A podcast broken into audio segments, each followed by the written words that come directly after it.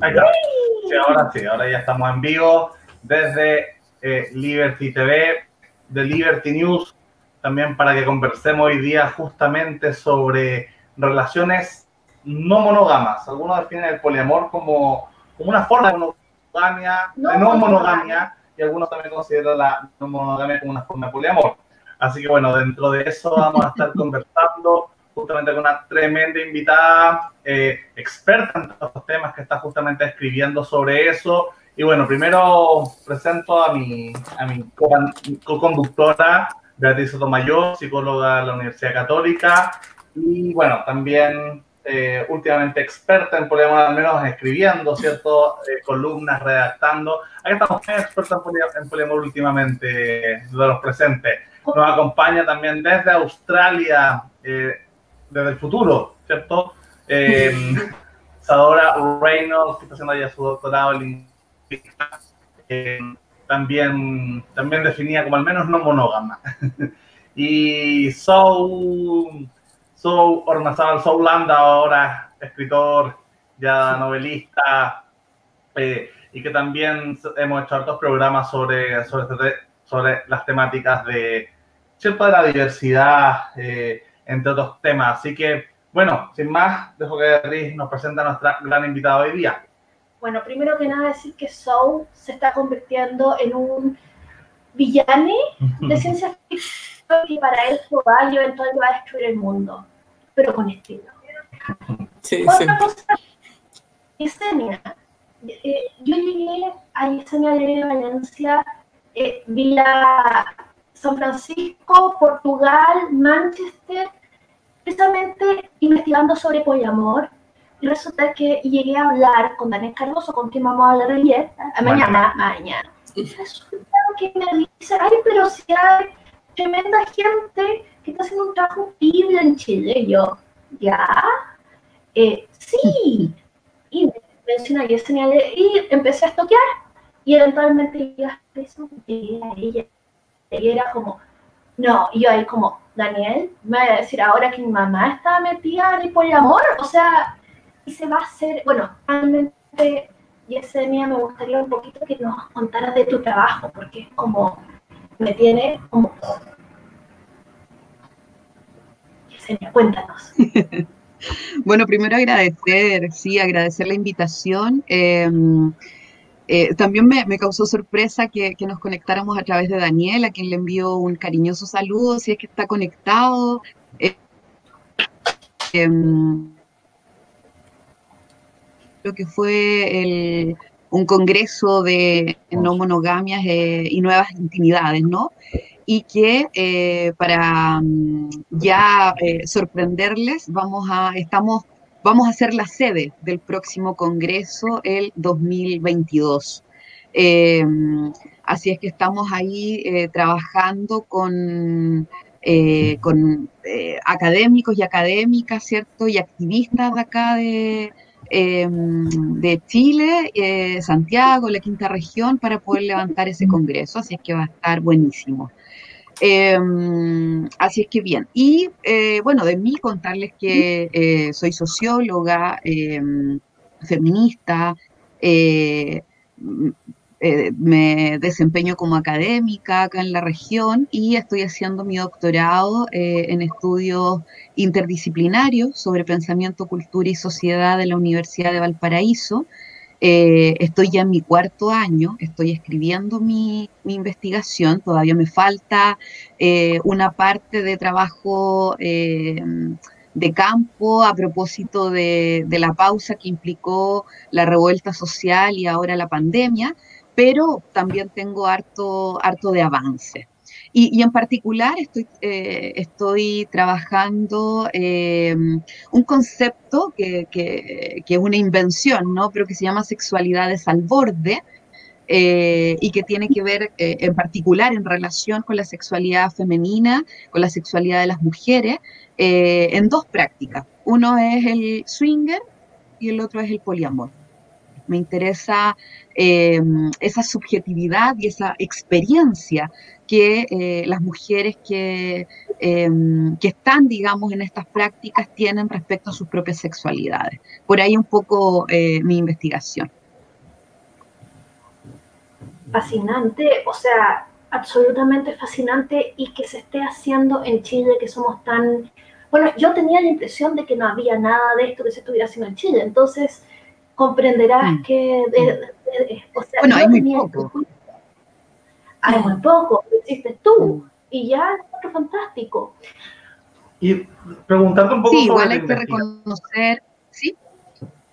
Sí, preguntarte sobre tu investigación un poco desde, desde cuál han sido eh, una primera instancia esta, esta valoración que se ha tenido, primero sobre la diferencia también que, que puede, que puede vivir la experiencia femenina en cuanto al swinger y al poliamor, porque en uno es, abiertamente una, una práctica sexual, el otro es, una, puede ser una identidad o un estilo amoroso. Y las demografías a mí me da la impresión de que son particularmente mm, eh, distinta. O sea, de alguna manera se, el, mundo swinger tiene que ver más como con las con personas probablemente cercanos a los 40 años, más casados, ya que llevan un tiempo de monogamia de relación más bien tradicional y, em, y el poliamor me da la impresión también que tiene que ver más bien con una, con una experiencia sobre todo adulto juvenil, o sea, veintitantos que están deconstruyéndose, investigando más en temática, o sea, probándolo todo un poco, ¿cierto? Por, por, quizás en la universidad, quizás eh, en, los primeros años de juventud. Entonces, son dos demografías distintas. Eh, un poco contarnos sobre, sobre esas distintas experiencias. No sé qué. sí, lo primero es, sí, lo primero es señalar que eh, efectivamente desde la distancia eh, a veces uno se imagina un montón de supuestos que no son ciertos, por lo tanto, me parece muy interesante desmitificar algunas de esas cuestiones. Eh, y, y, claro, lo que tú dices podría ser un supuesto, pero lo que yo he visto eh, no es tan, no es tan eh, riguroso como tú lo señalas. O sea, primero porque si bien el swinger em, se puede definir como una práctica eh, más sexual, ¿cierto? Que, tiene que ver con parejas o con el intercambio de pareja, eso como en la base de cómo se comprende la, experiencia o la práctica swinger, lo cierto es que los swingers también van construyendo comunidades y, también se van gestando amistades y también eh, se ven en, otros escenarios que no sean esas meras encuentros o esas meras fiestas eh, sexuales, sino que también tienen otros vínculos. Em, y lo otro es que hay una diversidad tremenda. Tienes eh, parejas muy jóvenes que están en, los clubes o en las fiestas de swinger y tienes parejas muy grandes. No hay un, em, yo no me atrevería a decir que la media es el 40, eh, tendría, como, como, soy socióloga también en eso tengo que ser más rigurosa, entonces no puedo eh, aproximarme, digamos, en, esa lógica. Sí, a mí me, eh, sí puedo decir que hay una diversidad increíble, em, que también en ciertos lugares, porque también esto es interesante, que los lugares igual están clasificados eh, o catalogados, ¿cierto?, de acuerdo a la clase social, de acuerdo al barrio, eh, por lo tanto también de acuerdo a la capacidad de pagar o no. Hay espacios pagados, hay espacios que no son pagados. Eh, y efectivamente eso también va marcando cuáles son los cuerpos que encuentras en un espacio y en otro. en algunos clubes yo me he encontrado con cuerpos trans, con cuerpos, con, con parejas lésbicas, pero también a los clubes swinger van gente sola, ¿no? Eh, no, no, no es un lugar solo de parejas. Y lo que ocurre en esos lugares no es solo intercambio de parejas, sino que hay una multiplicidad también de afectaciones y de, formas de vivir las sexualidades. Y por otro lado, la lógica del poliamor, eh, y que me parece muy interesante porque entre los swinger y el poliamor hay una suerte de disputa eh, y, como que se, se embroncan, ¿no? Em, entonces, bueno, eso también es muy interesante porque también se sostiene sobre bastantes supuestos que no necesariamente son ciertos. Pero, claro, los poliamorosos defienden el espacio del poliamor como este espacio de, em, de lo sexo afectivo, eh, quitándole lo afectivo a los swingers. Entonces, claro, se sostienen como no, los swingers son lo sexual, en cambio lo, nuestro eh, tiene que ver con un tema romántico, con un tema afectivo, con un tema de cuidados, eh, y por ahí, claro, hay algunas disputas, algunas tensiones. Em, y, lo cierto es que eh, también en algún momento partí de la base de que lo poliamoroso me lo iba a encontrar solo en, lógicas más juveniles, pero no necesariamente es así. Em, Ahora, el poliamor, em, yo conozco, digamos, em, o he tenido la oportunidad de conocer personas que se sitúan poliamorosas, algunas con vínculos poliamorosos y otras que se sitúan poliamorosas y no tienen vínculos poliamorosos, sino que más bien es como la utopía de, eh, vivir eh, su, su sexualidad desde ese lugar, ¿no? O su eh, conexiones sexoafectivas. Entonces, claro, a mí me parece súper interesante ir desmitificando algunas cuestiones. Ahora, em, para la lectura que yo estoy haciendo respecto a mi investigación, lo que me parece eh, muy relevante es que estos dos espacios, tanto el swinger como el poliamor, han permitido que las mujeres, eh, a veces muy em, eh, en este traje no heteronormado o en este traje monógamo o en este traje heterosexista que, que, nos cae, que nos recae sobre nuestros cuerpos, es en ese espacio donde hay puntos de fuga, donde lo único que ocurre, cierto, es que el deseo eh, puede eh, abrirse y puede explorarse de otras maneras. Y eso me parece muy interesante. Me parece que, que, que esos espacios, con todos los peros que uno les puede encontrar, con todas las críticas que también se les puede hacer, son espacios en que esa potencia orgásmica eh, puede, digamos, cobrar eh, lugar y, performáticamente ser una puta una noche o ser una mujer que explota en sexualidad, ¿no? Eh, y que no va a ser juzgada. Yo creo que eso es como lo más interesante también de cómo se viven esas sexualidades. Y como todo cierto, eh, son múltiples cuerpos, son múltiples formas de vivenciarlo también. Hay mujeres que lo vivencian desde el ser pareja en el caso del swinger, efectivamente, pero hay mujeres que lo vivencian como una experiencia eh, individual o como una experiencia amistosa. Eh, y en el poliamor lo mismo, ¿no? Te puedes situar en una comunidad poliamorosa o también te puedes señalar como una expectativa. Eh, una cosa que yo quería. Ah, bueno, so, dale. Sí, que tengo una pregunta con respecto, con respecto a los mitos que indicaste. Que un, al menos un prejuicio que yo tengo es que el swinger es más para la gente hetero y el poliamor tiende a ser más eh, LGTB friendly. Pero con lo que acabas de señalar, me, me, dice que no es tan así. No, no es tan así. Eh, a ver, en, el swinger como en el poliamor, eh, también como para una lógica de... Ah, se, llegan a acuerdos, ¿no? Y esos acuerdos están basados sobre ciertos... Eh, eh, ah, no, no, lo quiero nombrar, no, no es una norma, ¿no? no es una regla, pero son acuerdos que de alguna manera, en base a esos acuerdos, nos vamos a relacionar. Y por lo tanto, en el swinger, el tema del no es no, es una regla de oro. Y por lo tanto también eh, el sexo es sexo, todo está permitido en este espacio, siempre que te sientas cómodo, cómoda. Por lo tanto, desde ese lugar eh, es posible vivir eh, relaciones bisexuales, homosexuales, lésbicas, orgiásticas, lo que tu imaginación te lo permite, siempre y cuando estés de acuerdo.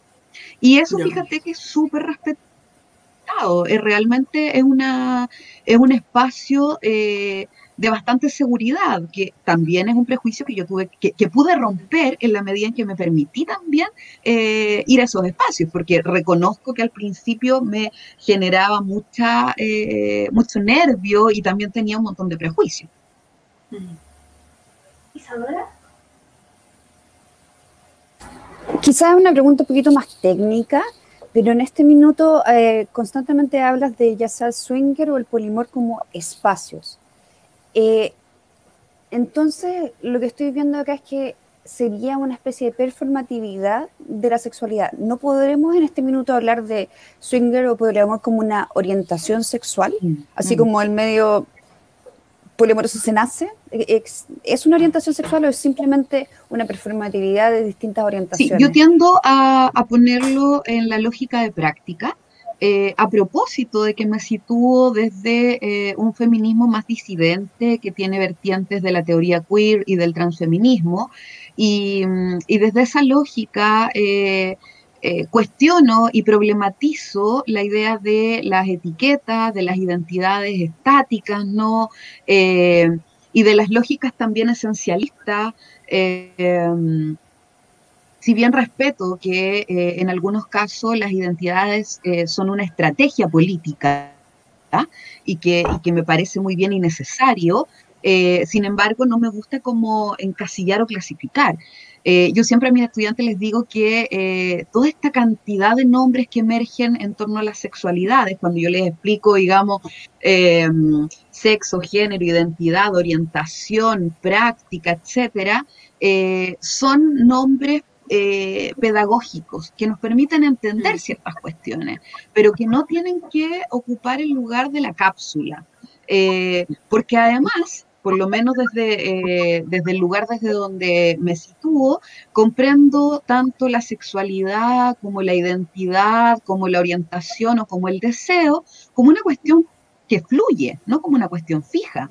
Por lo tanto, puede ser que yo en algún momento de mi vida me sienta súper mujer, súper hetero eh, y súper monógama, pero sin embargo, en otro momento de mi vida, por la experiencia, por el lugar que me tocó, por lo que he aprendido, he podido situarme en otro espacio, ¿no? Y eso no quita lo, no, no quita lo uno lo otro. Em, entenderse desde una lógica fluida creo que es mucho más liberador eh, y, y comprende además que que, somos cuerpos múltiples y que somos cuerpos complejos. No, no es posible no encasillarse en, una cuestión. Por lo tanto, no sé eh, si alguien se siente cómodo, cómoda, cómoda diciendo soy tal cosa, eh, o sea, todo mi respeto, digamos, porque, porque efectivamente tiene que ver con lo que cada uno lo que cada uno está experimentando y está eh, reconociendo ser. Pero como te digo, para mí el tema de las identidades y de las etiquetas es problemático. Siento que limita más que permite otras posibles. Yesenia, una, una pregunta por Así, que, mm, una cosa con respecto al tema del swinger o incluso el mismo poliamor es la normatividad, o sea, eh, la especie de reglas de, del no es no y, y acá todo está permitido mientras sea consensuado. Y, y de alguna manera eso, si uno hace el, el, análisis o la metáfora con la institucionalidad política, es que se genera, un liberalismo eh, tolerante a cualquier... Eh, a cualquier práctica interna y cada y los sujetos individualmente van tomando decisiones de mercado, quiere, o el mismo o el mismo capitalismo, ¿cierto? Mira, cada uno es libre, acá se van armando se van armando libremente empresas, quebran, se fusionan, se separan, etc. Pero la, realidad es que también dentro de ese marco las desigualdades culturales van marcando caminos dentro del capitalismo, ¿cierto? los críticos del capitalismo dicen, ¿cierto?, que se, se genera monopolio o si uno tenía un capital anterior tiene más ventaja comparativa con, con, otro grupo. Entonces, dentro, si uno dice, no, mira, acá en el swinger se puede, haya consenso, se puede hacer lo que quiera, igual lo que, las cargas culturales que llevamos anteriormente van a tener un peso y van a marcar, por así decirlo, los caminos de las corrientes de los, de, los ríos, si uno lo quiere metafóricamente, ¿cierto? Hay canales más o menos dichos dentro de la naturaleza. Cuando llueve, se arman canales. Entonces, a mí me pasa con la, con la experiencia dentro del mundo swinger que igual es un ambiente mm, generalmente más bien heteronormado, o, al menos diría que la bisexualidad femenina es uno de los, de los, de los espacios eh, más a explorar que la masculinidad, la bisexualidad masculina, por ejemplo. Incluso te diría que dentro de la observación eh, hay, al, al haber bisexualidad femenina mucho más preponderante que la masculina, las negociaciones cuando son de pareja para ver cómo se arma un encuentro, por ejemplo, generalmente es un consenso, yo, yo, yo, yo digo que es un micro matriarcado en esas situaciones, porque el hombre más o menos como, mira, lo que, la, lo que la señora más o menos escoja, y ellas ven, ellas ven si el otro le gusta, si entre ellas se gustan, y el hombre más o menos va todas entendiendo dentro de, de un grupo estereotípico. El poliamor también probablemente las orientaciones sexuales, la, identidad de género que tienen más ventaja cultural, evidentemente van armando una idea de, relación dentro del poliamor. Es como súper conocido el concepto ¿cierto? de unicornio. Una pareja donde él es hetero o, es más normado, ella es bisexual, se explora la posibilidad de integrar una tercera integrante mujer bisexual que le guste a ambos, que a ambos les guste ella y por eso es tan difícil y se llama unicornio, ¿cierto? Entonces, hay, hay tendencias previas, hay mochilas, hay cargas previas a decir, no, mira, acá las reglas del juego y, y estamos todos en igualdad, con, pero, pero la realidad es que la, las cargas culturales marcan ciertos caminos, no sé, tú ya que has investigado más de campo, ¿cierto? Y, y ya con más datos, ¿se nota eso? ¿Tiene peso cada vez menos? ¿O, o la o la, como, como decía un amigo con socio, la heterodarwinidad, la, la, la cosa biológica termina eh, o cultural, lo, lo, que traemos culturalmente antes termina pesando más que, que, que la libertad entendida como diversidad. Mm. Hartas cosas. Yo ahí eh, respondería dos cuestiones fundamentales. La primera es que eh, hay que entender la práctica del swinger eh, como una práctica y como un acontecimiento, ¿no? Eh, ocurre, eh, y esto, me, la, la, teoría de los afectos me sirve mucho para explicar, pero efectivamente tú no le preguntas la vida a, a, esa otra persona con la que vas a interactuar quizás en esa noche, no le preguntas el color político, no le, estás, no le preguntas, digamos, más allá, sino que lo que ocurre acá es un deseo, hay un contacto, hay una atracción y por lo tanto, claro, hay un, deseo que está ahí eh, operando. Eh, y efectivamente uno puede pensar que el discurso eh, que, sitúa, digamos, a los swingers es súper heteronormado, pero sin embargo la práctica no es tan así, ¿no? Se van renegociando, se va renegociando la bisexualidad, se va renegociando lo que yo quiero o no quiero hacer. Eh, y por lo tanto es un mundo muy interesante de eh, indagar también. Pero por otro lado, y, esto me parece súper interesante, eh, a propósito de las no monogamias, como, como este paraguas, ¿no? Para entender estas relaciones abiertas que tienen múltiples manifestaciones. El swinger es una, el poliamor es otra, pero también existe, qué sé yo, la anarquía relacional. Y bueno, desde las no monogamias es importante comprender que efectivamente nos aproximamos a ellas con una serie de, eh, de estructuras o de diversas opresiones. Y esas diversas opresiones tienen que ver con lo que las feministas hablan también de la interseccionalidad, ¿no? Tiene que ver con considerar esas diferencias de género, de clase, de raza, eh, de etnia, eh, generacionales, etcétera, etcétera. Por lo tanto, eh claramente no podemos perder de vistas esas estructuras que nos atraviesan cuando nos aproximamos a estos fenómenos, ¿no? Que no son nuevos, que efectivamente eh, uno podría situarlos quizás desde la revolución sexual de los años 60, 70 y cómo se han ido eh, eh, mutando y transformándose en distintas otras eh, otros espacios, pero em, pero efectivamente no, no, no, podemos perder de vista esas, eh, esas diferencias y desde esas diferencias es que nos aproximamos a estos lugares. Eh, y en ese sentido, claro, eh, reconocer la monogamia como una estructura, eh, como una estructura que se sostiene sobre la idea de la pareja, sobre la idea de, de la reproducción, eh, sobre la idea también de eh, la heterosexualidad, implica que cuando pensemos en las no monogamias, no solo estamos pensando en clave sexual, Y eso yo creo que es súper importante. Las no monogamias no es solo sacarse de encima la exclusividad sexual, que es un ingrediente em, eh, de, la monogamia, digamos, sine qua non.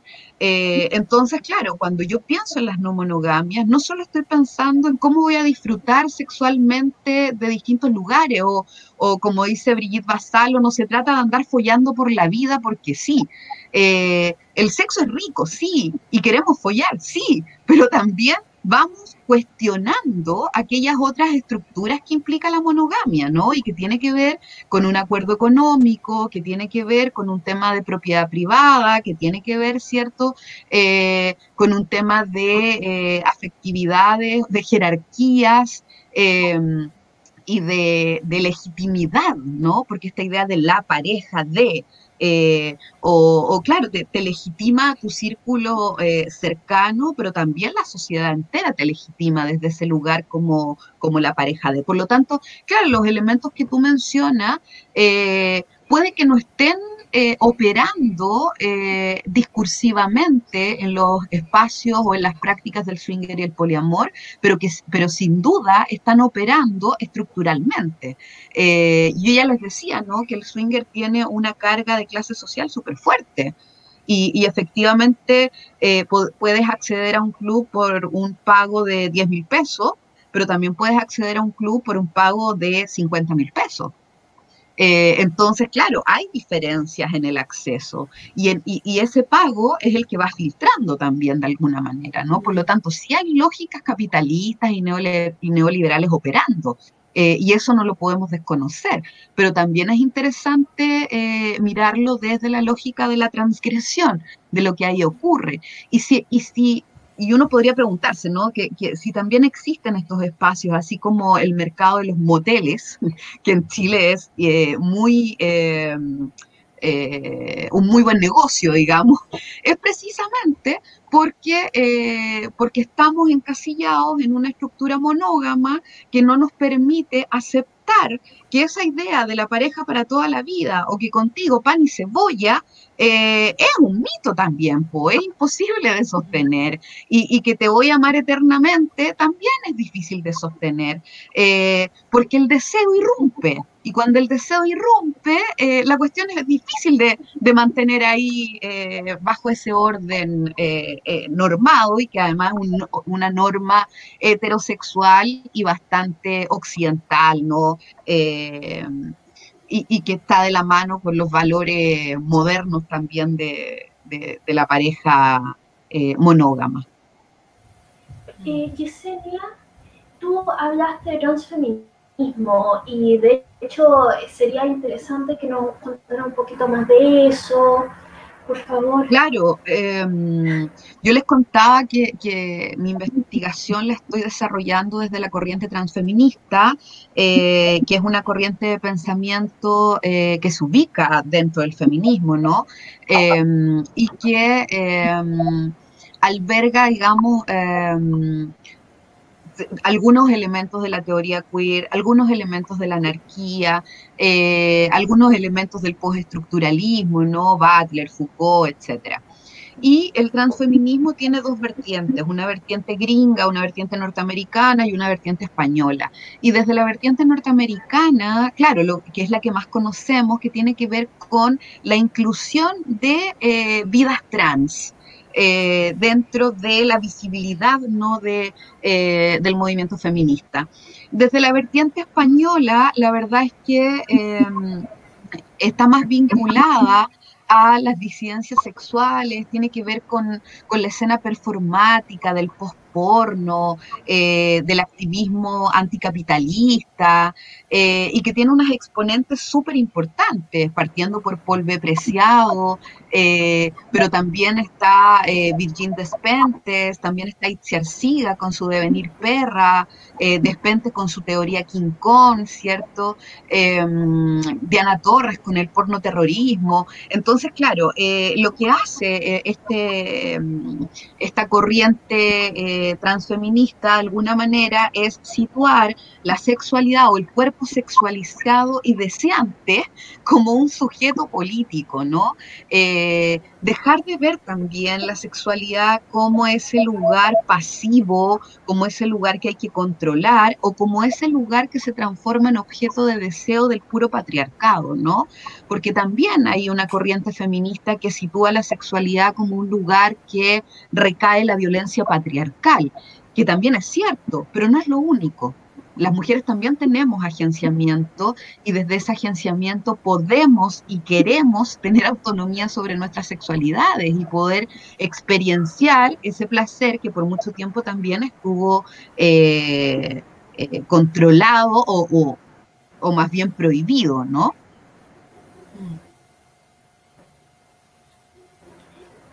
Y las jerarquías, eh, cuando tú dices que la monogamia construye, la monogamia me refiero como idea cultural, no, no construye jerarquías y una suerte cúspide.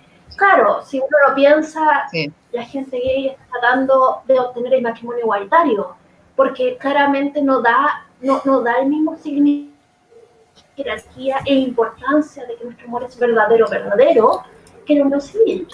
Eh, entonces, y, eso, no, no, no quiero ponerme yo, eh, porque yo me, digamos, de,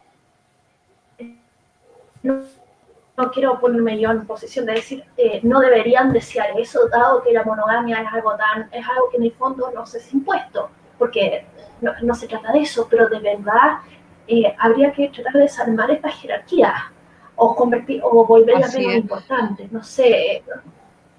O sea, creo que lo primero es que hay que, hay que identificarlas, ¿no? o sea, para poder eh, luego eh, boicotearlas, deconstruirlas o hacerlas estallar por los aires, primero las tenemos que identificar y, e identificarlas eh, tanto en, en, el espacio de lo personal como en el espacio de lo colectivo. Cuánto de lo que yo hago está mediado por esa normatividad, cuánto de lo que yo hago está mediado por esa jerarquía. y luego poder también traspasar ese cuestionamiento hacia mis otros vínculos, ¿no? Hacia mi espacio más comunitario o colectivo.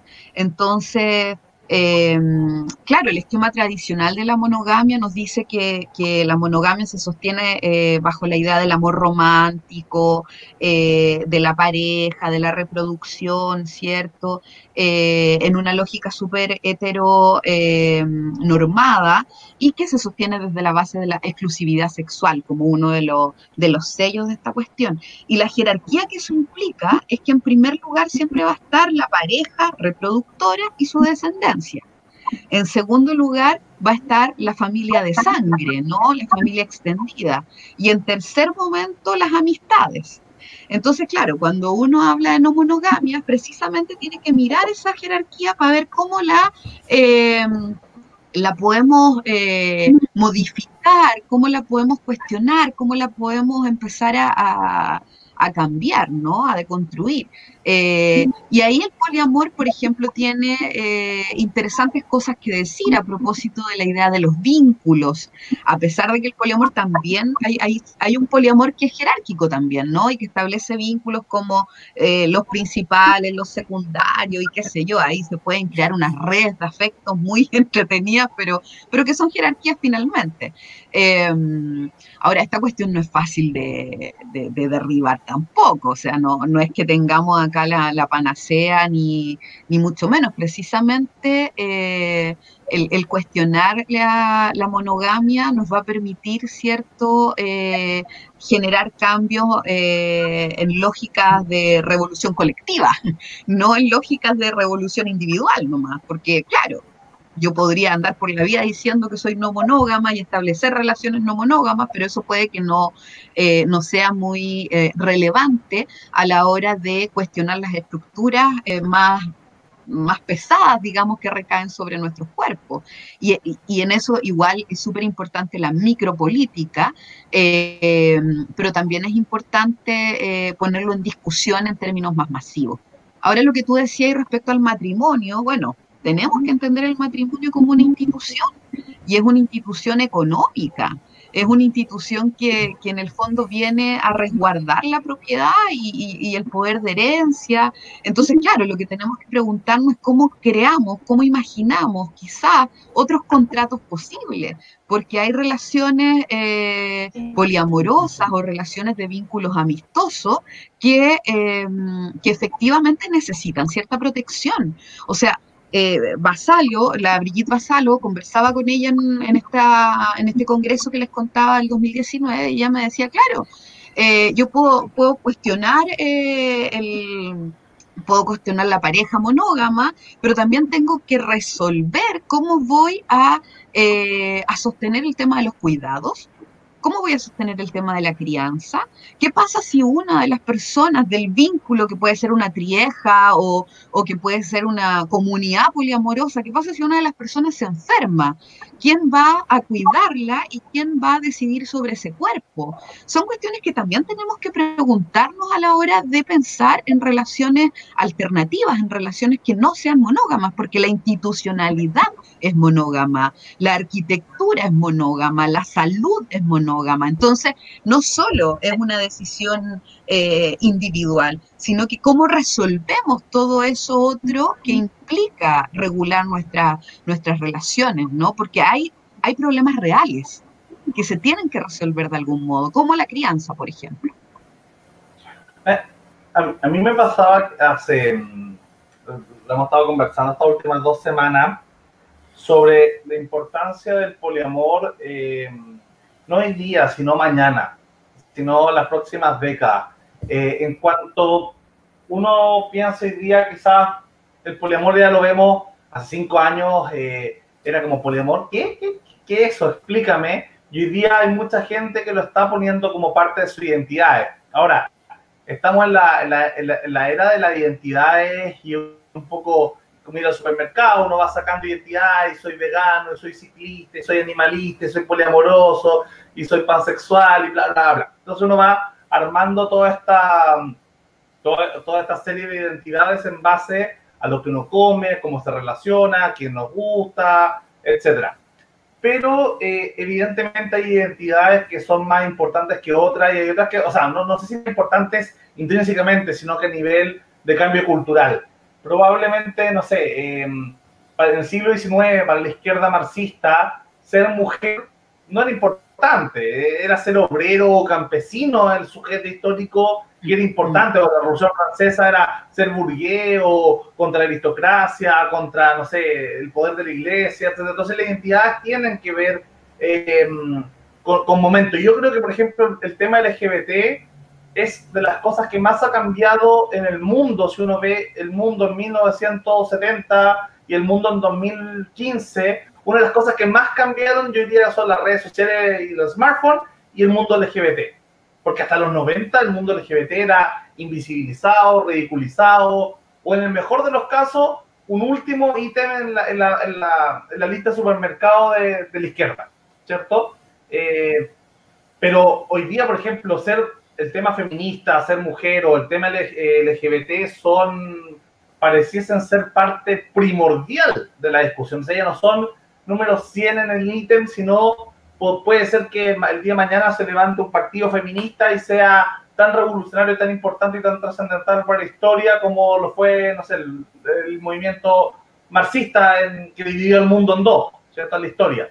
Eh, si uno lo piensa en el futuro, el tema de la no monogamia, si es que llega, hay, una posibilidad que, esto no aprendió perro y, se acabó y, siempre hace una, una minoría del 0,1% no monógamo. Pero si esto en verdad se es cuestionado y, y, la verdad es que a mí, bueno, yo soy más, evolucionista, más biologicista en ese sentido y, y estoy en el, en el pensamiento de que monogamia es anti-intuitiva, es antibiológica. Eh, entonces yo creo que, que, si es que sacamos el componente cultural, cristiano, conservador, estructural, la, mono, la no monogamia compitiendo contra la monogamia, yo creo que debería ser al menos 50-50, así como para darle ventaja a los monógamos, porque algo de razón quizás tendrán porque llevan mucho tiempo gobernando el mundo, pero, pero en general me da la impresión de que debería ser incluso menos. Ahora, si esta revolución se llega a dar, puede ser una cosa tremendamente importante y ser tan importante como como el feminismo lo fue en los 50 o, la temática LGBT en el siglo XXI. O sea, podría llegar a ser una, una, cuestión ultra relevante en la vida de, vivir, no sé si el mundo como en la Guerra Fría entre capitalistas y comunistas, pero podría terminar viviendo la gente así como los que vi, porque imagínate despertar siendo monógamo y tener todo el ejercicio de tu derecho y siendo no monógamo y ejercer todos tus derechos con toda la libertad del mundo, son dos estilos de vida ultra diferentes. O sea, son, son, son brutalmente diferentes. Entonces, pues, ves el futuro así, que esto, eh, pensando en un universo donde esto funciona, donde esto prende, perro. Eh, si se puede dar una división así como tan relevante y tan importante, porque me parece incluso que podría llegar a ser más profundo en la vida de las personas que, el sistema económico, el sistema político, o porque votar o no votar tiene muchas implicancias, pero, pero lo otro es el ejercicio del día a día. O sea, es una cosa que podría llegar a ser ultra relevante en caso de, de que fueran dos alternativas igual de plausibles.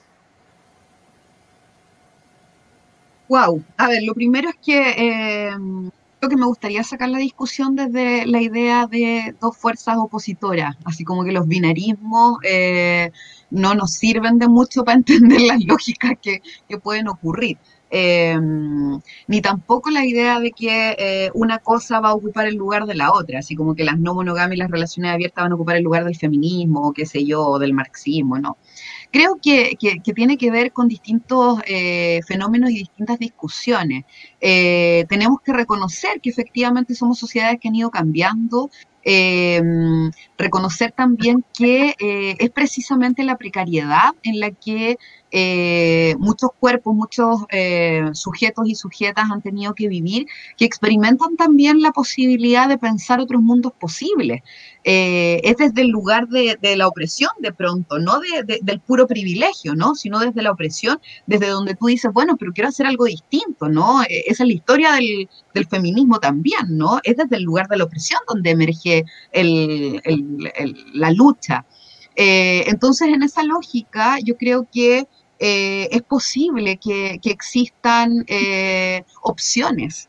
Em, Juan Carlos Pérez Cortés, que acaba de lanzar este libro, Anarquía Relacional, fíjate que eh, señala que la monogamia, en la medida en que tú seas consciente de lo que estás experimentando y lo decidas, es también una posibilidad.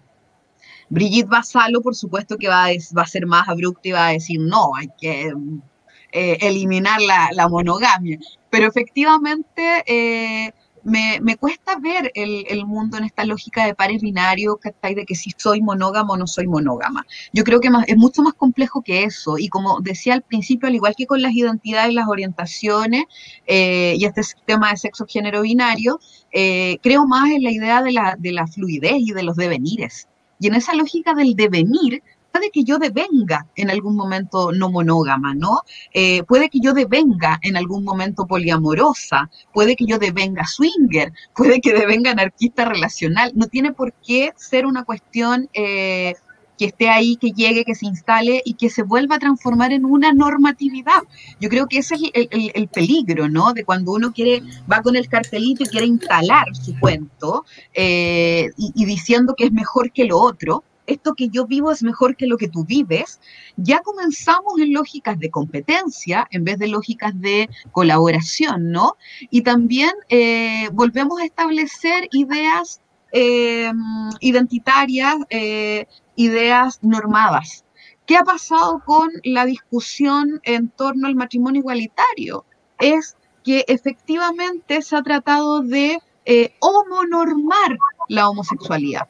O sea, estamos tratando de eh, meter a todos los gays en, una misma bolsa y decir que todos quieren los mismos derechos y se nos olvidan las locas, eh, las Pedro Lemebel, las Víctor Hugo Robles, eh, y La Loca del Barrio, ¿no? A propósito también de, Tengo Miedo Torero y, su reciente estreno, em, se nos olvida que existen otros cuerpos que están excluidos y que esos cuerpos excluidos no les interesa el matrimonio, por ejemplo, sino que les interesa tener pava para la olla o le interesa eh, no ser violentado cada vez que va a un em, servicio de salud y en un servicio de salud donde no le em, aceptan su nombre social y los hacen pasar eh, momentos de profunda agresión. Eh, y eso mm. lo digo porque efectivamente estuve, para mi magíster, hice un, mi tesis de magíster fue en el devenir trans conozco, digamos, estuve también haciendo ahí un, ejercicio de campo con eh, vidas trans. Entonces, claro, em, lo, interesante de todo esto es que nos reconozcamos en la multiplicidad. Y, que evitemos precisamente eh, el límite binario, el límite que nos otorga ese discurso binario eh, y también las ideas que, que nos sitúan en superioridad. Porque por mucho que yo me esté cuestionando la monogamia o por mucho que yo quiera establecer eh, relaciones abiertas y pueda tener eh, quizás múltiples amantes y lo paso súper bien, no tengo por qué pensar que el resto de la gente quiera lo mismo. Simplemente es importante que el resto de la gente sepa que existe también, y ojalá que lo comience a cuestionar pero no que yo lo imponga, ¿no? Porque sería, insisto, recaer en la misma lógica de la normatividad. Por supuesto que yo quiero un devenir distinto eh, para, para, para, la comunidad, para lo común, eh, pero en ese devenir distinto hay múltiples formas, no tiene una sola forma, ni tenemos que esperar que así la tenga, o sea, ahí... Eh, se me han acumulado varias preguntas, pero una tenía que ver con algo que mencionaste anteriormente sobre que tú puedes tener tu matrimonio monógamo, pero de repente se te mete el deseo y te deja la crema.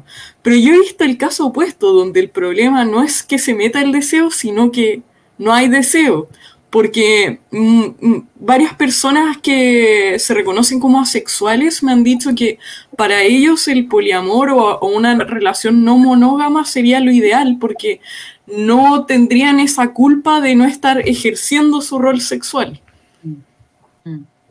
Entonces quería saber qué has visto con respecto a los asexuales en el mundo no monógamo. La verdad es que no, no he indagado mucho en particular en el mundo asexual o no. Em, sin embargo, creo que esto que tú mencionas de la culpa responde a la normatividad, esta idea de, que se supone que, em, que, tengo que cumplir con mi rol. Yo me acuerdo que hace muchos años ya, eh, una vez estaba haciendo un taller y, y, una, una de las mujeres que participaba me decía, eh, mi marido no me es infiel porque yo, aunque no quiera, cumplo con mi deber, cumplo con mi deber marital. y claro, ahí había una lógica eh, donde ella asumía, ahí sí, que ella asumía que desde el rol de ser esposa eh, tenía ciertos deberes. Y eso, eso no es casual, eso también responde al contrato del matrimonio que hace, hace años atrás, ustedes lo revisan, decía que la mujer tenía que eh, ser obediente al marido, tenía que seguir al marido, tenía que satisfacer al marido. Entonces, claro, no es que ella se lo inventó, es que se lo dijeron, se lo dijo el cura, el, tipo del, registro civil, digamos. Exacto. Entonces, eh, efectivamente, bueno, entonces cuando, cuando estás en una relación monógama, eh, de pareja, quizás de matrimonio, y no te sientes satisfecha en ese espacio, claro, pueden operar varias cuestiones. Puede operar eh, que efectivamente el deseo no es eterno, el deseo mm. por ese otro, digamos, no, no, no, va a pasar puede que también se haya transformado en una cosa súper eh, rutinaria eh, eh, y, claro, y ya no, pasa nada, pero también responde Fíjate que es una cuestión cultural eh, que se da en Latinoamérica en particular y que tiene que ver con el fenómeno del marianismo, de la buena mujer. Y ese fenómeno del marianismo, pucha, que nos ha hecho daño a nosotras las mujeres. Y, no solo una cuestión de mujeres, porque al igual que el machismo, el marianismo también es una cuestión que eh, atraviesa todos los cuerpos, hombres, mujeres, todos.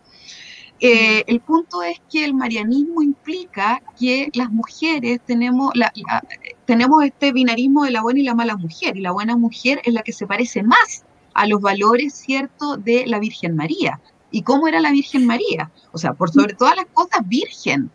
Una mujer que no, no disfruta de su sexualidad, ¿no? También es mm. una mujer sacrificada, abnegada, obediente y madre. Mm.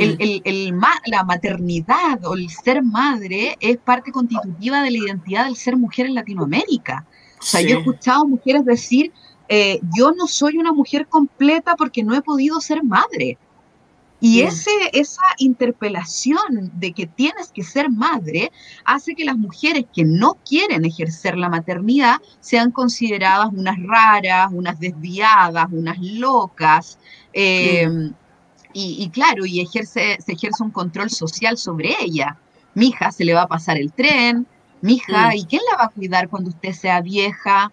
Y empiezan a emerger un montón de cuestiones culturales que son súper heavy. Por lo tanto, claro, el mandato de la buena esposa es la Virgen María. Imagínate qué difícil mm. cumplir eso.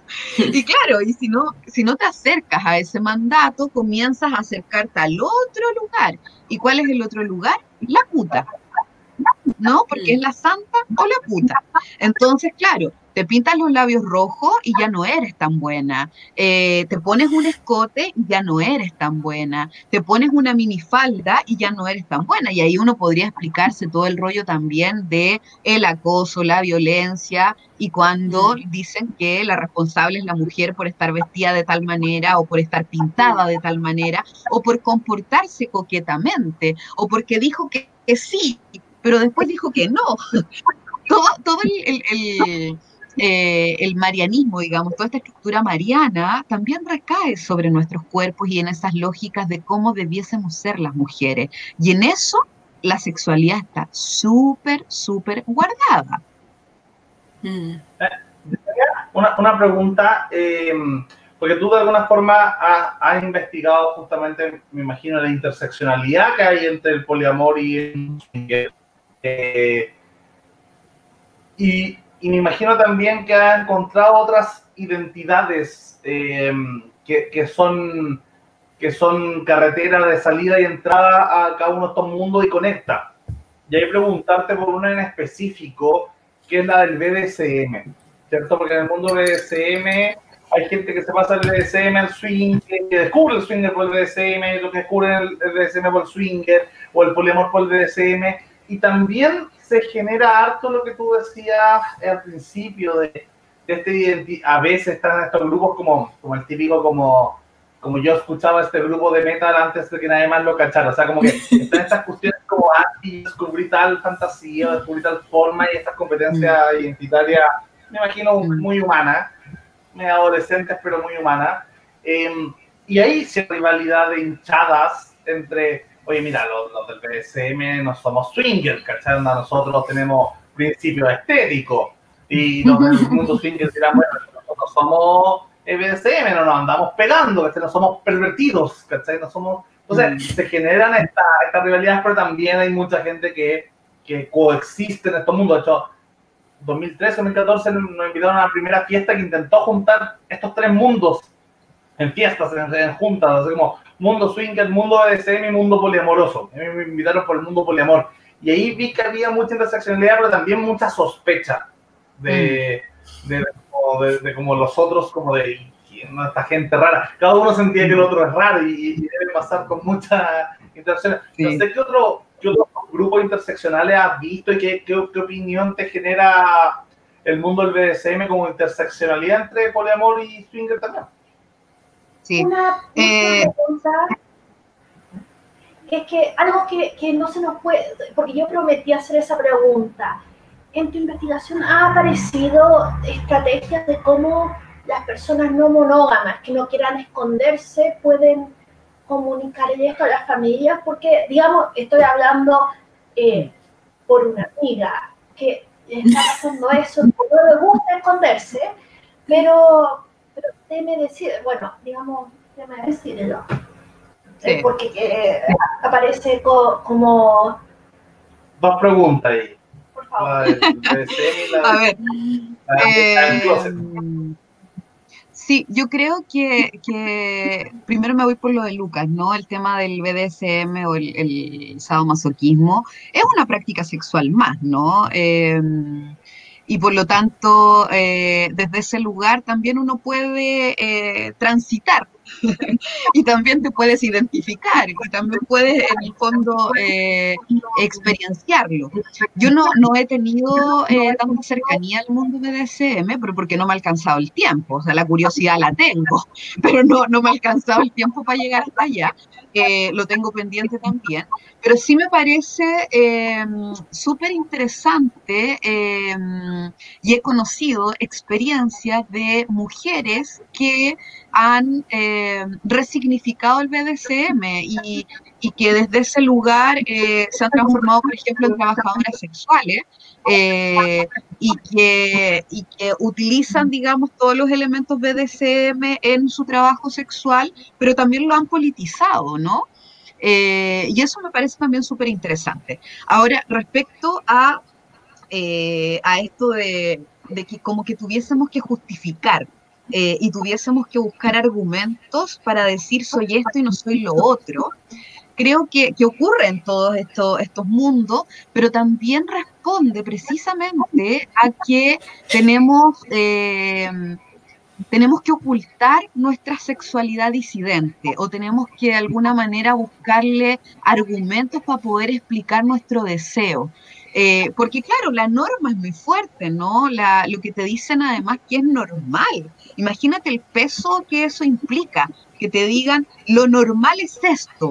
Por lo tanto, todo lo demás no solo es anormal, es desviado, eh, Mm. puede ser considerado, ¿cierto?, una patología, eh, una rareza, eh, una cosa torcida, estás enfermo en la cabeza. Entonces, Mm. claro, si te, si te, te ves eh, expuesto, expuesta a ese tipo de denostación, porque tu deseo es distinto al, al normado, eh, efectivamente te tenés que estar llenando de eh, argumentos y de justificaciones. Eh, yo creo que todas esas justificaciones finalmente responden a prejuicios, responden a mitos que se van instalando en estos espacios que uno a lo mejor no logra conocer, eh, pero también principalmente responde a que eh, me identifico o me ubico en un lugar disidente. Y a lo mejor no lo he politizado, porque ojo, que no todas las personas que son no monógamas o que tienen relaciones abiertas politizan ese lugar. Hay gente, así como, como LGTBIQ, o sea, la comunidad LGTBIQ, no todos politizan el lugar desde, desde donde está su deseo o desde donde se identifican, ¿no? No todos andan levantando la bandera ni todos están haciendo preguntas. Entonces, claro, lo mismo pasa con las prácticas. No todas las personas que acceden a esas prácticas lo van a politizar o lo van a ubicar como una discusión eh, eh, teórica, política, experiencial, etc. Por lo tanto, creo que más bien lo que Lucas eh, no, nos, nos señala como en esta lógica de yo no soy eso, porque en realidad yo no soy eh, no, no me gusta el cuero, o, yo soy poliamoroso y no soy swinger porque no me gusta puro lo, se, lo sexual, sino lo afectivo. Todas esas cuestiones que vamos señalando responden efectivamente a que tenemos que estar todo el tiempo justificando ese otro lugar, porque claro, porque nos han dicho hasta el cansancio que no es la norma y que estamos rompiendo y que estamos transgrediendo. Cuando politizamos, claro, decimos, está bien, po, quiero transgredir y quiero que se sepa que estoy transgrediendo y eso me parece súper interesante. Respecto a lo que, lo que comentaba eh, Beatriz, eh, creo que es muy interesante porque lo, lo hemos conversado mucho también eh, con mi compañero y con, amigos, amigas, cierto, amigues que, tenemos en común eh, y que tiene que ver con que cuando eh, uno tiene una relación abierta y, hablarlo a otros y a otras y a otras significa un ejercicio muy similar a salir del closet respecto a una identidad sexual. Es muy similar porque está lleno de angustias, está lleno de, miedo, eh, más si tienes, no sé, hijes Em, si, si, claro, si provienes de familias eh, tradicionales y conservadoras, em, claro, se van poniendo más obstáculos, ¿no? Entonces, eh, también hay que entenderlo, creo, como un proceso, que en la medida en que uno va politizando, en la medida en que uno se va haciendo más preguntas, en la medida en que vas colectivizando la discusión y te das cuenta de que al otro o a la otra le pasó de tal o cual manera, eh, eh, y, qué es lo que ocurrió entre medio, uno va sintiéndose un poco más cómoda y va tomando ciertas decisiones. Eh, en lo personal, claro, eh, mi primera experiencia era en un marco netamente investigativo y por lo tanto, y yo decía que estaba investigando el mundo de las sexualidades así de amplio. O sea, ni siquiera explicaba específicamente qué era lo que estaba investigando, porque también tenía miedo al cuestionamiento, al reproche, al rechazo.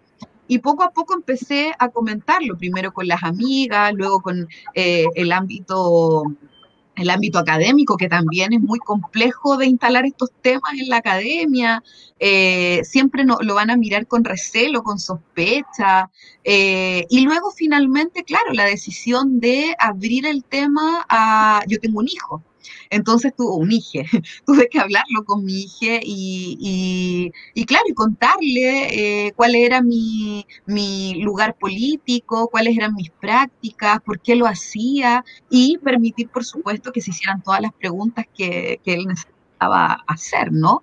Eh, no es un lugar fácil, no es un... Eh, no es como, ¡Chachán! Aquí estoy, ahora que soy esto otro. No, son procesos, son efectivamente eh, lugares incómodos también. Eh, abrir la relación es un lugar incómodo cuando uno viene de una relación monógama. Eh, yo tengo una relación de 10 años con el compañero actual y es en el proceso de la relación donde fuimos deconstruyéndonos y donde fuimos haciéndonos preguntas y donde finalmente hoy día podemos decir políticamente y experiencialmente situarnos como una relación abierta, pero eso también es un proceso y eso también implicó tensiones y eso también implicó dolores. Y, ahí la, la Brigitte Basalo dice una cosa hermosa, porque ella dice efectivamente lo que duele no es la relación abierta, lo que duele es la monogamia, porque en el fondo cuando vas desprendiéndote de esa monogamia, eh, te vas eh, enfrentando un mundo desconocido que tienes que reinventar, que tienes que renegociar y que es una cuestión permanente. No es, no es, acabó este contrato, hagamos un nuevo contrato, sino que permanentemente tenemos que estar renegociando y eh, y como me importas tú y me importan los otros y las otras y los otros, entonces también tengo que estar preguntando eh, cómo te sientes, eh, cómo vamos en, esto que estamos experimentando juntos. Entonces, claro, es complejo, pero, pero bueno, si, si lo politizas, digamos, es importante también dar ese paso, ¿no? Espero que en la medida en que más lo conversemos y en que más público también sea este discurso, eh, cada vez sea menos raro situarse desde ese lugar, que uno diga, estoy en una relación abierta y que no signifique que empiezan ciertas incomodidades, ¿no? Que, es un poco lo que ha pasado con el feminismo. Yo siempre les contaba que a mis estudiantes que el 2014 yo hacía clases de género y eh, sexualidades en la universidad y el primer día de clase yo les decía, bueno, y vamos a trabajar esto desde el feminismo porque yo soy feminista. Y en la sala de clase veían los cuerpos incómodos y me miraban así como con miedo. En cambio, hoy día, cuando yo le digo a mis estudiantes, bueno, eh, y esto lo vamos a hablar desde la epistemología feminista, porque yo soy feminista, todas levantan la mano, todas, todos, todes. Eh, y, ya es una cuestión en que eh, es imposible no hablarlo desde ese lugar. Bueno, yo espero lo mismo, espero que que nuestro devenir implique que eh, en algún momento esta cuestión sea mucho más pública, sea mucho más masiva en términos de, discurso primero y luego de práctica, eh, que permita que en algún momento no sea tan complicado luego decirle a nuestros padres, madres, a nuestros hijos, a nuestros amigos, eh, oye, quiero establecer una relación abierta o estoy en una relación abierta. Hay una, hay una idea que me quedó ahí de lo, de lo que dijiste, y Sorrela dice que no, sé, no gusta el name dropping, pero eh, a nivel de filosofía hay mencionado constantemente el tema del devenir, ¿cierto? Em, en filosofía antigua, clásica, presocrática, siempre se definía lo Parménides versus Heráclito, el ser, ¿cierto? Lo que no cambia, lo que es intrínseco versus lo que está siempre cambiando. Eh, pareciese que la, la, monogamia y la no monogamia tendrían como posición. Sé que, sé que no eres fanática de la, del binarismo, pero, pero de alguna forma mi, en, mi mente lo entiendo así como todo, en categoría, ¿cierto? Y me, da la sensación de que la monogamia tiene la ventaja parmenidiana de, de ser. Tú llegas, te casas con alguien y listo, se cerró el tema romántico sexual y, y, elegiste, elegiste, no, bueno, si te separáis o no, no era parte del plan y, fue un fracaso matrimonial, ¿cierto? Y lo puedes volver a intentar, tenemos la monogamia, eh, la monogamia en serie, claro. Nadie, o sea, solo, solo mi el mundo piropeaba, así decía, eh, tú, creo que tú seas mi futura ex señora, ¿cierto? nadie piropea así, excepto mi padre. Eh, a mí también me han piropeado así. piropeado así, bueno, de alguna forma es un juego, es un chiste y no y, nunca en serio porque nadie, nadie dice, bueno, quiero que tú seas mi ex, mi futura ex. Eh, entonces, la monogamia tiene esa, visión parmenidiana versus eh, la, mm. la, no monogamia siempre cristiana, ¿cierto? Siempre es devenir, siempre, constantemente, aunque no lo queramos. Mm. Yo en mi mundo mm. ideal poliamoroso, la mayoría del tiempo yo llegué al poliamor un poco en una visión de, de que quería que mi, mi, mi versión estática fuera una relación poliamorosa, o sea, fuera una trieja eh, cerrada, em, con, toda la, la, la, la, romántica, claro, con polifidelidad, hay ventajas en las relaciones establecidas, sobre todo en inversión a largo plazo, con todo lo que tiene que ver con, con hijos y con propiedad y con, y con crianza y con planes a futuro. Pero parecía ser que es muy complicado porque cuando uno entra en el camino heraclitiano, entra en el devenir, no se puede poner freno. Eh, y eso es como un argumento en general que, que usan mucho los conservadores contra, contra, contra el poliamor. Sobre todo dice, mira, compadre, en, toda en todas las sociedades no, eh, que, que, han sido no monógamas, en general se tiende al caos, se tiende también a la acumulación de pareja por parte de los elementos alfas, ¿cierto? Y eh, mm, los mm. hombres que quedan fuera de, de, la competencia sexual tienden a, bueno, si, mm. si, en el, si, en el, contrato social, lo, lo, lo, que hoy día conocemos ¿cierto? como incel, si, si los incel ya superan, no sé, un 30% de la población, bueno, la revolución es, eh, está a la vuelta de la esquina, porque al final si te dejan fuera de la, del acceso al mercado romántico sexual, ah, andar quemando todo y andar destruyendo todo, ¿por qué no? Si, al final te quitan ese, ese, ese como mandato evolutivo, ¿cierto? De, de reproducir. Entonces, ese es un argumento que dan los conservadores que, que me cuesta en general contrarrestar porque, porque claro, también falta, falta evidencia. No ha habido todavía una sociedad donde el poliamor haya estado en una igualdad de condiciones, o la no monogamia haya estado en una, una igualdad de condiciones en una, una, sociedad moderna, porque en general está, está muy asociado también la poligamia con, con sociedades, no sé, culturalmente islámica o africana, etcétera, mm. donde mm. no, se puede comparar así como, como no sé, eh, claro, si uno compara Holanda con, con Somalia, no sé, no sé si Somalia son polígamos, pero bueno, no sé, con algún país árabe, con Irán, no sé, con la dictadura. además, bueno, hay que decir que además Irán es opaco, pero digamos eh, en igualdad de condiciones. Claro, en igualdad de condiciones no, no es comparable, entonces hay como que, que, que, hay, una, hay, una, hay una diferencia que en general me ha costado responder en cuanto a eso, en cuanto la gente, el ser humano, yo creo que no todos, o sea, te diría casi nadie anda buscando incertezas. La mayoría de la gente busca certezas. Eh, y la monogamia parece ofrecer más certezas que, que el devenir constante. Eh, entonces, se, genera una, una, una, una, tendencia conservadora a decir, mira, que la, la, la, monogamia tiende a ser más estable y, y nos ahorramos harto problema. O sea, si yo te digo a ti, mira, entra la no monogamia, entra el poliamor y va a estar constantemente buscando pareja, constantemente. Ahora, probablemente la monogamia también es así, si la mayoría termina, la mayoría tiene monogamia eh, seriales, pero, pero no es la promesa, ¿cachai? Mm. Es como la reencarnación versus el paraíso. Un poco así como en mm. términos de, de, claro, lo que pasa es que así como Sí, así como tú señalas que la monogamia en el fondo trae eh, un montón de certezas, de verdades que están institucionalizadas, yo diría que también trae la mano la infidelidad. También trae de la mano la jerarquía respecto a tener o no tener amantes. Eh, la monogamia también eh, no solo implica la pareja eh, reproductora, ¿cierto? Y de exclusividad sexual que, que firmáis en el contrato, sino más bien también implica otros elementos que están ahí operando.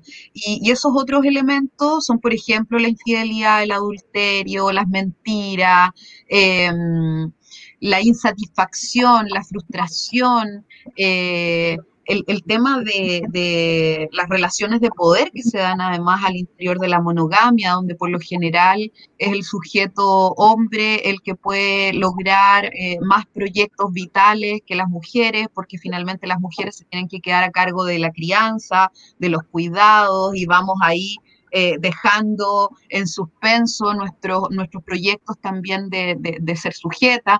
Entonces, claro, eh, uno podría decir, sí, la monogamia trae más certezas, pero efectivamente trae también de la mano un montón de, eh, de situaciones complejas de enfrentar. y que uno, claro, tendría que preguntarse si quiere eso, ¿no? ahora, todo esto pasa también por una toma de, eh, de conciencia, más, más bien, y me voy a poner súper marxista, pero tiene que ver con ser consciente de las condiciones materiales de existencia, ¿no? Entonces, si eh, si soy consciente de esas condiciones materiales y me doy cuenta que en esas condiciones eh, hay una relación de poder que está recayendo sobre mí, estoy viviendo presiones, eh, lo estoy pasando mal, lo más probable es que haga algo a cambio, para cambiar eso, ¿no? Eh, en la medida en que yo no me doy cuenta y en la medida en que acepto la norma y la vivo como no la cuestiono, claro, es súper difícil que pueda pensar que estoy en una condición desigual. O que estoy en una condición que no, en la que no quiero estar, ¿no? Eh, el, caso, la situación de la violencia hacia las mujeres también pasa por eso. O sea, hay muchas mujeres que viven violencia eh, muchos años y que lo tienen tan normado y no se dan cuenta de esa condición de opresión eh, agresiva, violenta, porque la violencia no es, no es solo el, el, combo que te deja el, hematoma, ¿no? Sino que hay un montón de prácticas violentas que se normalizan. Eh, pero cuando hay, eh, ocurre este, este hito o este acontecimiento en el que te das cuenta que en realidad estaba ya en una relación tóxica o te lo dicen también, ¿no? Tus amigas, la gente que te quiere, tus redes, y te das cuenta, haces el clic. Lo, lo, que ocurre em, es precisamente querer cambiar esas condiciones. A veces no tengo las, herramientas para hacerlo y necesito ayudas, apoyos y, y, todo lo demás. Tiene que operar ahí la red. Em, eh, pero efectivamente, primero me tengo que dar cuenta. Ahora, insisto, yo creo que sí, que la monogamia trae certezas y verdades, pero en esas mismas certezas y verdades también trae una serie de eh, inequidades, desigualdades, violencias, eh, que claro, es lo que quiero, es lo que no quiero. Ahora, este otro mundo que es puro devenir, claro, efectivamente también puede ser súper abismal, no es como, guau, pero ¿y aquí de dónde me agarro? Y, efectivamente, bueno, uno aboga, ¿cierto?, por eh, las colectividades cómplices, eh, a veces las amistades, y ojo con eso, porque a veces el poliamor lo pensamos solo en lógicas de pareja, trieja, eh, sexoafectiva, pero sin embargo también las redes de amistad aves eh, de, la vida, de amigas que te han sostenido durante la vida, son súper importantes y también podríamos situarlas en lógicas poliamorosas. Y ahí a lo mejor no hay prácticas sexuales eh, eh, de, experiencia, digamos, pero sin embargo, claro, tiene que ver con, ese, con esa tribu, con ese lugar que te sostiene. Y, en ese, y, todos y todas tenemos algún lugar desde donde nos vamos a sostener. Por lo tanto, ese es el lugar primario que estáis desde donde poder empezar a hacerse preguntas. Eh, por lo tanto, por eso eh, el movimiento feminista es tan importante, esta lógica de, eh, de la colectividad y esta lógica de pensar en colectivo, porque además las ideas no, no emergen las ideas emergen en el diálogo y en la afectación con otros cuerpos, en el intercambio, en la, en la interconexión con, con otras y con otros. Eh, por lo tanto, claro, todo esto que estamos conversando hoy día no es la panacea, no lo inventé yo, no lo inventaste tú, no lo inventó ninguna de nosotros. O sea, ha sido una construcción eh, que se ha dado en, en, en, el tiempo a partir de, esos, de esas incomodidades y de esos lugares desde donde a cuestionar. Y a veces nos hacemos las preguntas en, en momentos eh, muy extremos y muy, muy complejos de nuestras vidas. Eh, no es puro, eh, no nos movemos solo desde el placer, a veces nos movemos desde el dolor y desde ese lugar o desde el sufrimiento y desde ese lugar reconocemos nuestra manada y, y, desde ese lugar empezamos a entender que no estamos solas, porque claro, nos dicen que estamos solas porque no estamos en pareja, y eso lo tenemos súper instalado. Entonces nos vemos en el mundo solas cuando no tenemos a un otro al lado. Eh, e, y, claro, y, de, de, pronto podemos descubrir que en realidad nunca estuvimos solas, ¿no? Lo que pasa es que teníamos otras relaciones, pero que la jerarquía monógama no nos permitía verlas. Isa, So, para ir cerrando algún comentario, idea que se les quede para ir tocando en el último que Isa? Eh, sí, es que eh, lo que me parece terrible por lo menos es que desde la sociedad civil todas estas prácticas disidentes o, prácticas no monógamas simplemente se ven ligadas al deseo sexual. Y yo creo que por eso están bastante desacreditadas y se ven como tan eh, como desviadas, es porque simplemente se las toma como que, ah, entonces está de, perdón la palabra que voy a utilizar, está de caliente, por eso empezaste a abrir la relación. Como todavía el deseo se ve de una manera tan genital, es tan lejante, lejano que la sociedad civil lo vaya a aceptar. Pero a la mm. vez, si es que no se acepta, no entran materias legislativas y no existen las protecciones para, para ese tipo de cosas. Entonces, eh, está bien, todo lo, que es problematizar, discutir, abrir espacios de, conversación para permitir esta eh, apertura mental, eh, no puede no estar acompañado con un movimiento desde la sociedad civil que permita que la gente pueda existir en estas distintas dinámicas sin las jerarquías que estabas mencionando. Eh, yo, por ejemplo, no estoy de acuerdo, mm. ni siquiera estoy de acuerdo con la institución del matrimonio. Así, así, yo no buscaría el matrimonio igualitario, yo buscaría que el matrimonio simplemente no exista. Corta. Nunca me ha gustado, no encuentro que el Estado debería meterse en nada, pero sí el Estado tiene que meterse en la protección del individuo, sin importar cuál fuese si sexual, sexual, sexo afectiva, eh, no sé, ideología política y si es vegano o no es vegano. Debería ser irrelevante. Entonces, nos va a costar mucho a quienes nos definimos como no, no monógamos deshacer el estereotipo de lo que nosotros nos motiva es solamente la genitalidad. No estoy segura cómo lo vamos a lograr. A mí lo que me motiva es que estoy demasiado ocupada y me da lata tener relaciones tan importantes. Por eso hago lo que puedo, dedico el tiempo que puedo, sería. Eso soy yo. Y no es necesariamente genitalidad. No sé cómo vamos a lograr ese paso. No, no sé cómo llegamos a, que la gente deje de ver el deseo o simplemente, o simplemente estar caliente. Y lo vea como una realización personal, lo vea como crear tus propios espacios y ser tu propia persona con sus necesidades que van en este devenir que, que estabas diciendo tú. Así que, mm, mm. no sé, buena suerte. buena suerte a todos. Sí, yo creo que eh, igual de lo que tú dices, quiero rescatar dos ideas. La primera es que em, creo que el deseo, el deseo de igual manera eh, tiene que, tenemos que reivindicar el deseo. Eh, el deseo es maravilloso, el deseo es parte de nuestra ser, es constitutivo de nuestra subjetividad, es nuestro motor. Y por lo tanto, claro, hay que empezar a mm, también a, sacarle el velo de, que el deseo solo está relacionado con lo coital o que solo está relacionado con la calentura. Efectivamente, creo que em, eh, las prácticas sexuales no son solo genitales, además, no son solo coitales, ¿no? Eh, la sexualidad es múltiple, ¿no? Sale por todos nuestros poros eh, y tiene múltiples manifestaciones también.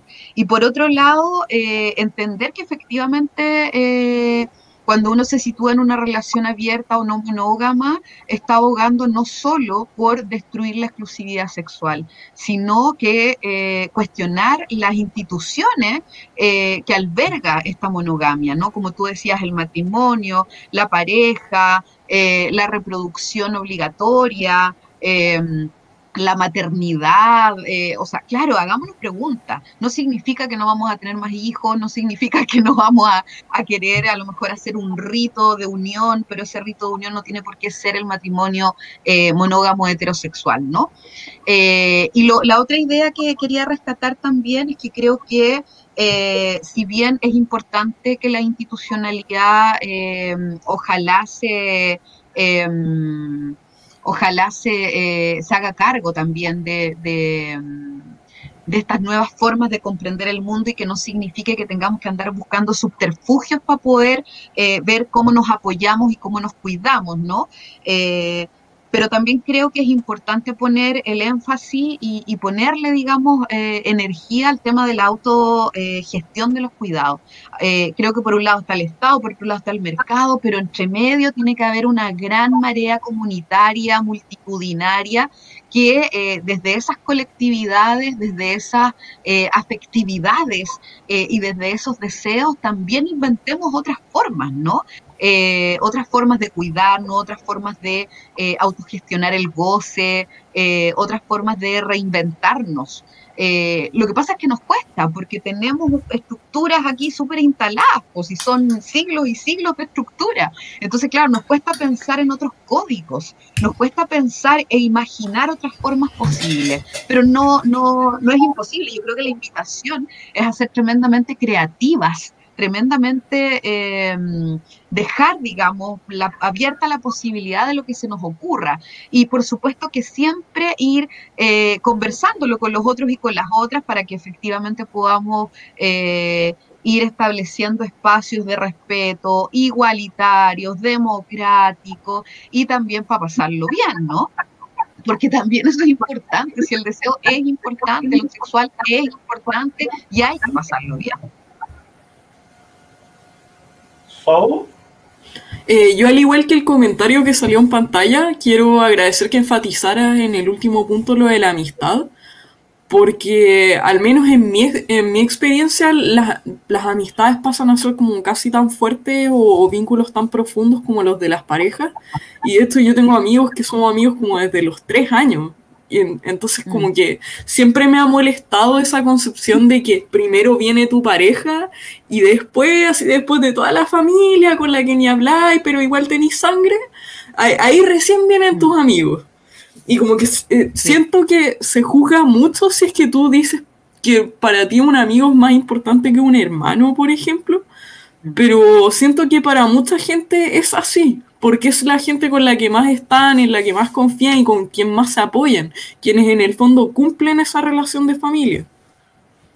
Hay que desmontar esa jerarquía, ¿no? Los mm, amigos, claro. son la, los amigos son la familia liberal. O sea, como para los conservadores la familia es tan importante, para los liberales es la amistad, porque sobre todo porque eh, es voluntaria. Es voluntaria y generan vínculos eh, mutuamente voluntarios. Entonces yo creo que eso mm. tiene una, una especialidad para el mundo liberal eh, que no se ha rescatado, para el mundo griego era tan importante, era casi que el, el, punto máximo de la felicidad, poder conversar con amigos, filosofar con amigos, una, una institución así como wow. Sí, y fíjate que, que también es súper importante la comunidad de amigos eh, para las vidas trans, por ejemplo, eh, o para eh, la comunidad LGTBIQ+, porque ya Simón de Beauvoir en el 49 decía, ¿no?, que la familia es el lugar donde más perversiones pueden haber, más violencias, más agresiones pueden haber. Hay que desmitificar también la familia como el lugar del refugio y como el lugar donde vas a sentirte o donde vas a estar bien. Entonces, em, en, en las vidas trans, en las comunidades trans, son precisamente las amigas de la comunidad trans las que te cuidan, las que te recogen, las que te protegen. Eh, y, muchas eh, vidas trans son expulsadas del ámbito de la familia y donde son acogidas es en la comunidad de amigos y amigas y amigues. Por lo tanto, eh, eso también es como importante relevar, ¿no? Eh, y como dice Zoe, al desmontar la jerarquía, eh, y es un poco lo que dice la anarquía relacional, ¿no? En este libro que les mencionaba anteriormente, la anarquía relacional lo que hace es romper la jerarquía y establecer que tanto las relaciones eh, sexoafectivas como las relaciones amistosas tienen que ocupar un mismo lugar, son tan e igualmente importantes eh, para, mi, para mi, mi ser, para mi subjetividad, para mi crecer, para mi creatividad, etcétera. Por lo tanto, claro, darle un reconocimiento también a esa comunidad amigas, amigos, amigues, que tantas veces nos ha levantado también. Así que yo amo a mis amigas. Sí, es importante. Bueno, para ir cerrando, agradecerte, Yesenia, por, por esta clase magistral. Y ha sido tremendamente interesante poder conversar contigo y esperemos tener más conversaciones, porque yo creo que podemos estar acá horas y horas conversando y siento que pasan hay muchos temas que tocar con todo esto. Así que eso, bueno, agradecerle a Isabela que se levantó tempranito ya en el otro lado del mundo a estar con nosotros. A Soul, que yo sé que también ya le cuesta estar despierta hasta despierta esta hora. Em, y bueno, agradecerle también a Beatriz y a todos los que nos vieron, que fue harta gente, a los comentarios, al Donza, eh, John y bueno, a la gente que nos acompañó viendo este programa. Así que Muchas gracias. Muchas gracias. a ustedes por la invitación también y quedamos pendientes ahí con hartos temas. Gracias.